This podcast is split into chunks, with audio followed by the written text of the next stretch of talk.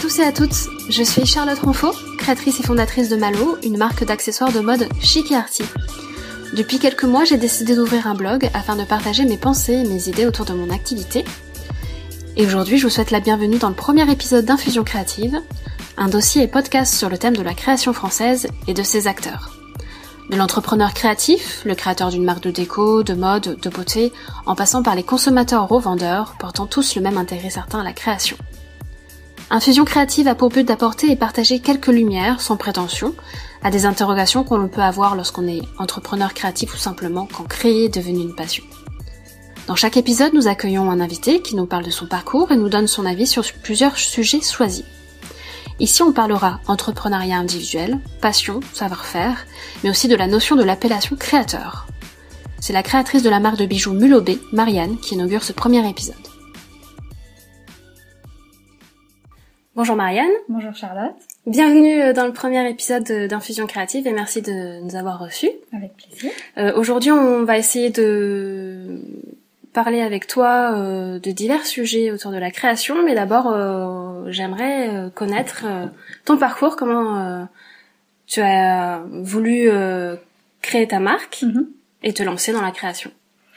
Alors mon parcours, il est assez, un petit peu, on va dire, enfin, c'est une reconversion professionnelle, hein, euh, la création de mulobé, la création de bijoux.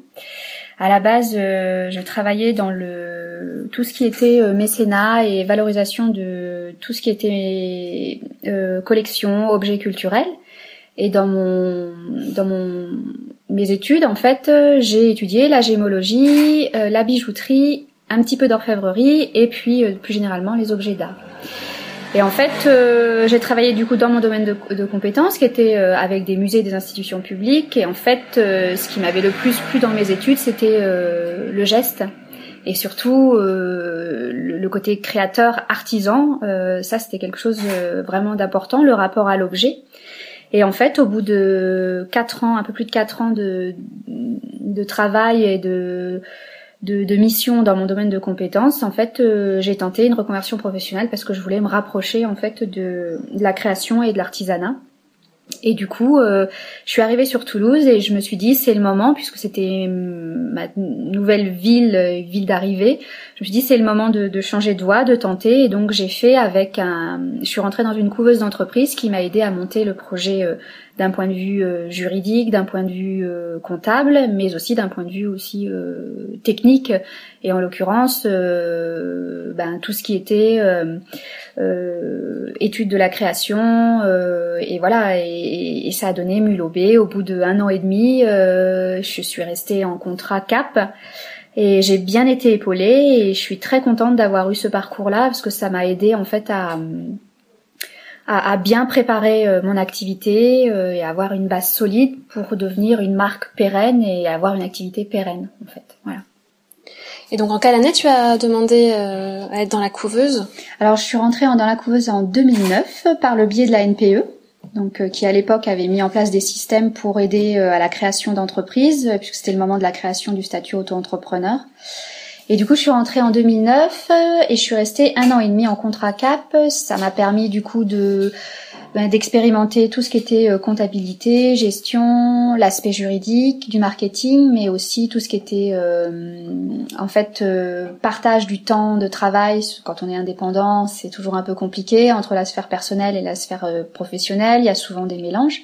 Et du coup, pendant un an, on a été suivi par un psychologue du travail qui nous aidait en fait à mettre en place euh, on va dire une sorte de, de planning euh, où euh, le, le personnel et le professionnel se côtoyaient sans trop se manger. euh, voilà, comme ça peut être souvent euh, le cas euh, quand on est, on travaille à la maison ou en tout cas euh, quand on a une activité en indépendant et pas de cadre réel comme dans une entreprise.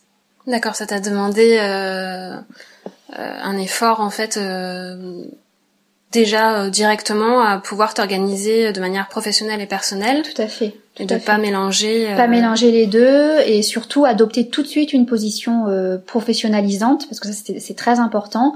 Euh, sachant que moi j'avais c'était plus facile pour moi parce que j'avais déjà travaillé dans une entreprise qui était assez grosse donc euh, qui est en fait le conseil général de Touraine pour tout vous avouer et la chambre de commerce de, de Toulouse et du coup euh, c'est vrai que euh, ça permet ça permettait tout de suite de partir sur des choses on va dire bien bien calibré, euh, la comptabilité, euh, être rigoureux, avoir un, un, cahier de sortie, un cahier d'entrée, euh, ça ça apprend en fait, je pense, la démarche de création d'entreprise de manière professionnelle et, et, et, très réfléchie et très cadrée et pas pas on va dire un début d'activité où on sait pas trop, on tâtonne, on fait un peu n'importe quoi, on met en place des systèmes qui sont pas pas très pas très pas très ou, un peu approximatif. Et là, du coup, c'était vraiment un moyen de, oui, de, de, bien démarrer l'activité, euh,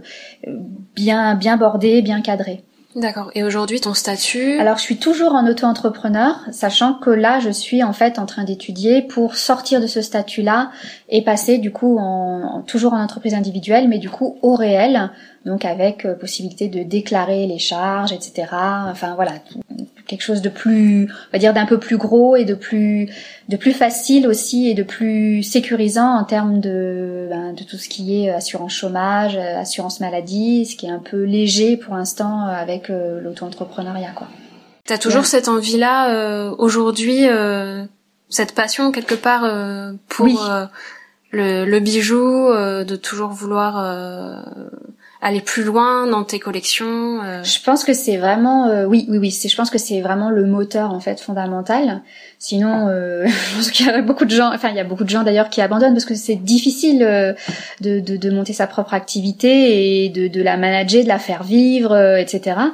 Et, et pour moi, c'est vraiment ce qui a motivé, euh, oui, la, la, la, continuité de, de l'activité. Euh, euh, c'est euh, créer, aller plus loin. Depuis euh, le début de l'année 2017, je suis montée en gamme, donc je suis passée sur des choses imprimées et plaquées à leur à leur fin 24 carats. Donc c'était, on va dire un une, autre marche de grimper et puis oui une manière de, de, de, de faire des choses qui me ressemblent davantage. Euh, euh, je voulais vraiment quelque chose de, de plus fini encore de plus précieux. Le leitmotiv de, de mon travail c'est quand même la finesse l'élégance. Donc du coup euh, c'était vraiment euh, ouais c'était vraiment important et je crois que c'est la, la passion le, le le plaisir de créer le désir de créer qui fait que ben aujourd'hui je suis encore là et que j'ai d'autres nouveaux projets. Enfin ça marche comme ça en fait. Il faut se faire des, des challenges quoi. Parce que c'est vrai que on peut avoir envie euh, Enfin, on a l'envie de, de créer euh, de la, on a le, la passion de la création, mais euh, on n'est pas forcément tous entrepreneurs. Mm-hmm, dans l'âme. Moi, je voulais savoir aussi ton avis sur, euh, bah, justement, l'appellation créateur, mm-hmm. parce que aujourd'hui et de plus en plus en France, bah, quand on dit qu'on est créateur moi, c'est une question qui, qui me taraude dans le sens où est-ce que euh, il y a beaucoup beaucoup de maintenant de marques créateurs mm-hmm. en France et euh, je voulais savoir ton avis sur euh, bah, sur cette appellation, sur ce que tu penses que est-ce que on peut déceler, on va dire, le la personne qui va aller dans la tendance et la personne qui va suivre une passion. Est-ce qu'on peut le voir à travers à travers une un univers? Alors oui, je pense que alors c'est à mon avis c'est le temps qui fait que on a la différence entre quelqu'un qui est passionné et quelqu'un qui va faire ça, euh, on va dire de manière euh, commerciale ou en tout cas marketing. Euh, effectivement, la notion de créateur aujourd'hui, c'est une notion qui est très très, on va dire galvaudée, qui est très très une notion très fourre-tout. Euh, puisque c'est utilisé pour beaucoup, pour tout et n'importe quoi. Hein. Il y a des, des pop-up de créés par des stars où c'est euh, corner créateur. Enfin voilà. Euh, après, oui, c'est le, le, temps, la qualité aussi, la démarche. Euh, euh, c'est vrai que quand on crée et qu'on produit quelque chose, il y a quand même une part de soi dedans, un, un, petit bout à chaque fois. Et quand on connaît pas les choses qu'on fait faire, qu'on n'est pas justement dans cette démarche de création au sens presque passionnel, euh, euh, on a du mal à l'expliquer, on a du mal, euh, on a du mal à le vendre, on a du mal à, oui, à, à, aussi l'évaluer parce que ça n'a pas la même portée pour quelqu'un qui fait produire et qui est juste, qui utilise cette appellation-là juste pour vendre et quelqu'un qui le fait et pour qui c'est très important de voilà que c'est une notion très fondamentale pour pour pour pour, pour soi quoi. Et je pense qu'aujourd'hui créateur en plus ce serait plus juste, euh, enfin pour les gens qui défendent l'idée vraiment du geste, de créer l'objet en petite série où il y a un soin particulier.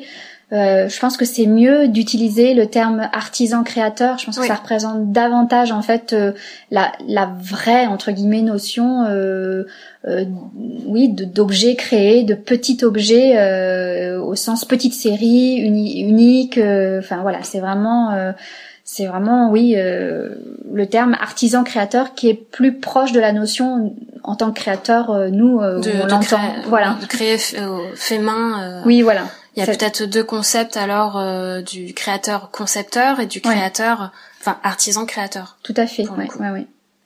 Donc voilà, c'est vraiment, je pense que c'est une, une notion qui est qui malheureusement effectivement encore est très proche de l'argument de vente maintenant euh, mais ça n'empêche pas que il y a quand même enfin voilà il y a on peut concevoir enfin voilà la création le créer c'est vraiment une autre manière de s'exprimer euh, que par la parole ou par le, langage et voilà donc euh, l'objet c'est une manière de, de, montrer une idée de montrer une inspiration de s'exprimer et c'est oui la, la création c'est quelque chose d'important voilà D'accord.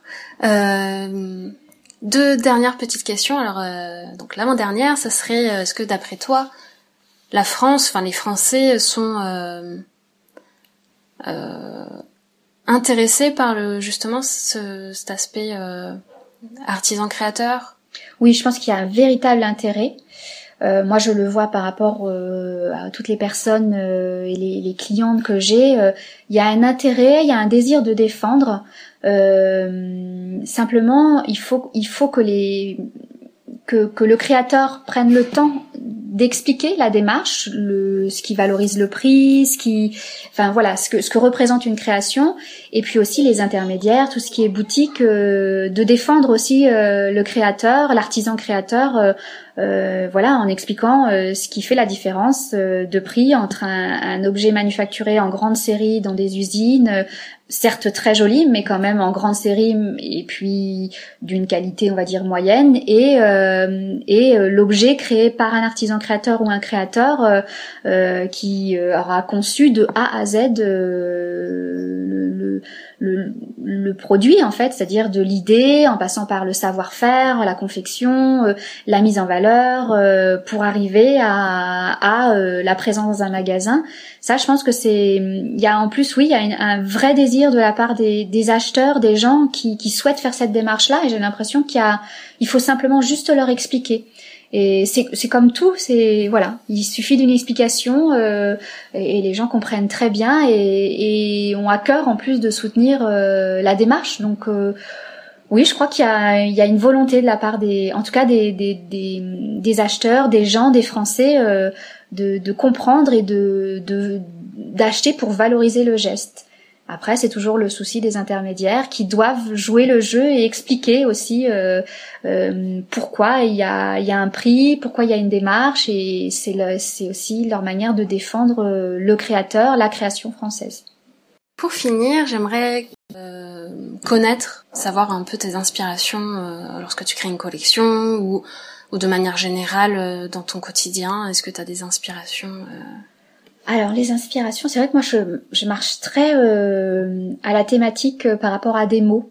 Je, je, alors effectivement, je pense qu'on est quand on est créateur ou créateur artisan, on est toujours plus ou moins influencé malgré nous et comme aussi peut-être euh, tous les, les, Français, on est influencé par les tendances.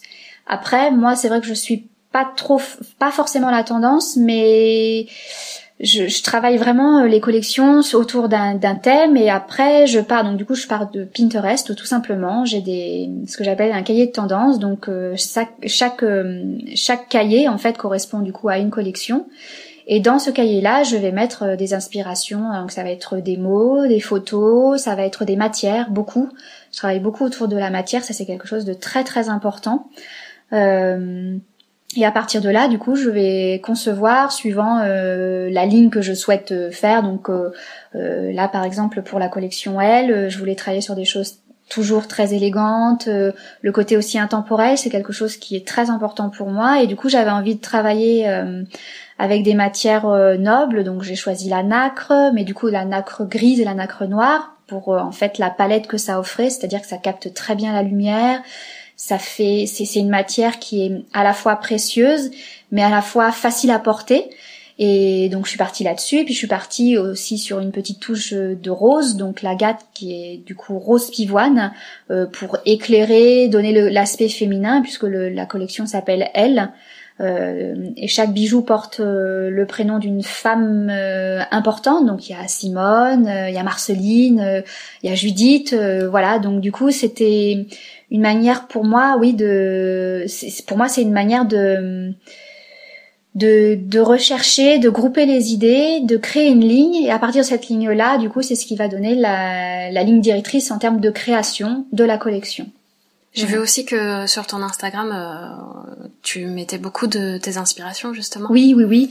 Euh, du quotidien, je trouve que il y a mille et une possibilités, mille et une choses autour de nous. Il suffit juste de prendre le temps de les regarder. Et ça, le prendre le temps, c'est pas évident. De rester dans le moment présent. De rester dans le moment présent et quand quelque chose nous plaît, eh bien, euh, de pas hésiter à sortir son portable euh, et de prendre la photo euh, et d'y revenir. De, enfin voilà, de, de de, de fixer ces parce que ces petites images-là, sur le moment, euh, euh, on la voit, on la regarde et, puis après on peut la reprendre et se dire tiens ce, ce cette plante que j'ai pris en photo, ce, ce, ce gros plan euh, de, je pense une photo où j'avais j'ai pris en gros plan des aloe vera, euh, ce côté un peu dufteux de, de la plante, enfin voilà c'est des inspirations, euh, une inspiration qu'on peut trouver n'importe où.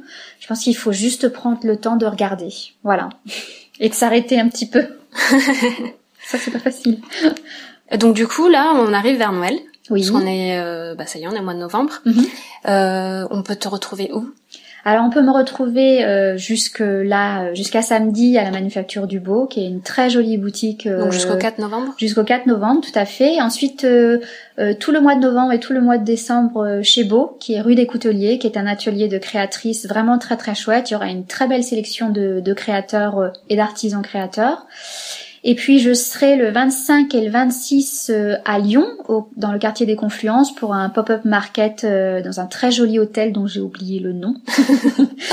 et puis après, euh, voilà, à Nice, le 8, le 8 et 9 décembre, donc chez Julie Guitare, qui est une, une, artisan fleuriste, qui a un très joli showroom dans le vieux Nice, donc pour une, une jolie vente avec des créateurs, là encore des artisans niçois.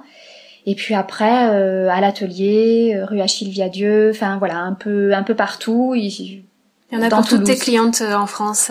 Voilà, je, je, je, suis disponible. voilà, voilà. Bon bah super, merci beaucoup bah, pour cet entretien. Avec grand plaisir. Et à très bientôt. À très bientôt, Charlotte. C'est la fin de ce premier épisode d'Infusion Créative. Merci à tous et à toutes de l'avoir écouté jusqu'au bout. Un grand merci à Marianne d'avoir bien voulu se prêter au jeu et surtout pour ce tout premier podcast. Vous retrouverez dans l'article ci-dessous ses actualités, où la retrouver ici et ailleurs. Merci tout particulier à Pascaline Hoffman, notre photographe, qui a immortalisé la discussion dans une atmosphère infusée de créativité. J'espère que ça vous a plu, n'hésitez pas à réagir sur les sujets dont on vient de parler. Euh, en postant un commentaire sur les réseaux sociaux si vous avez des idées de thématiques pour les prochains podcasts aussi. Euh, donc vous pouvez aller sur Instagram et Facebook, malofrance. Je vous dis à très bientôt pour un nouvel épisode.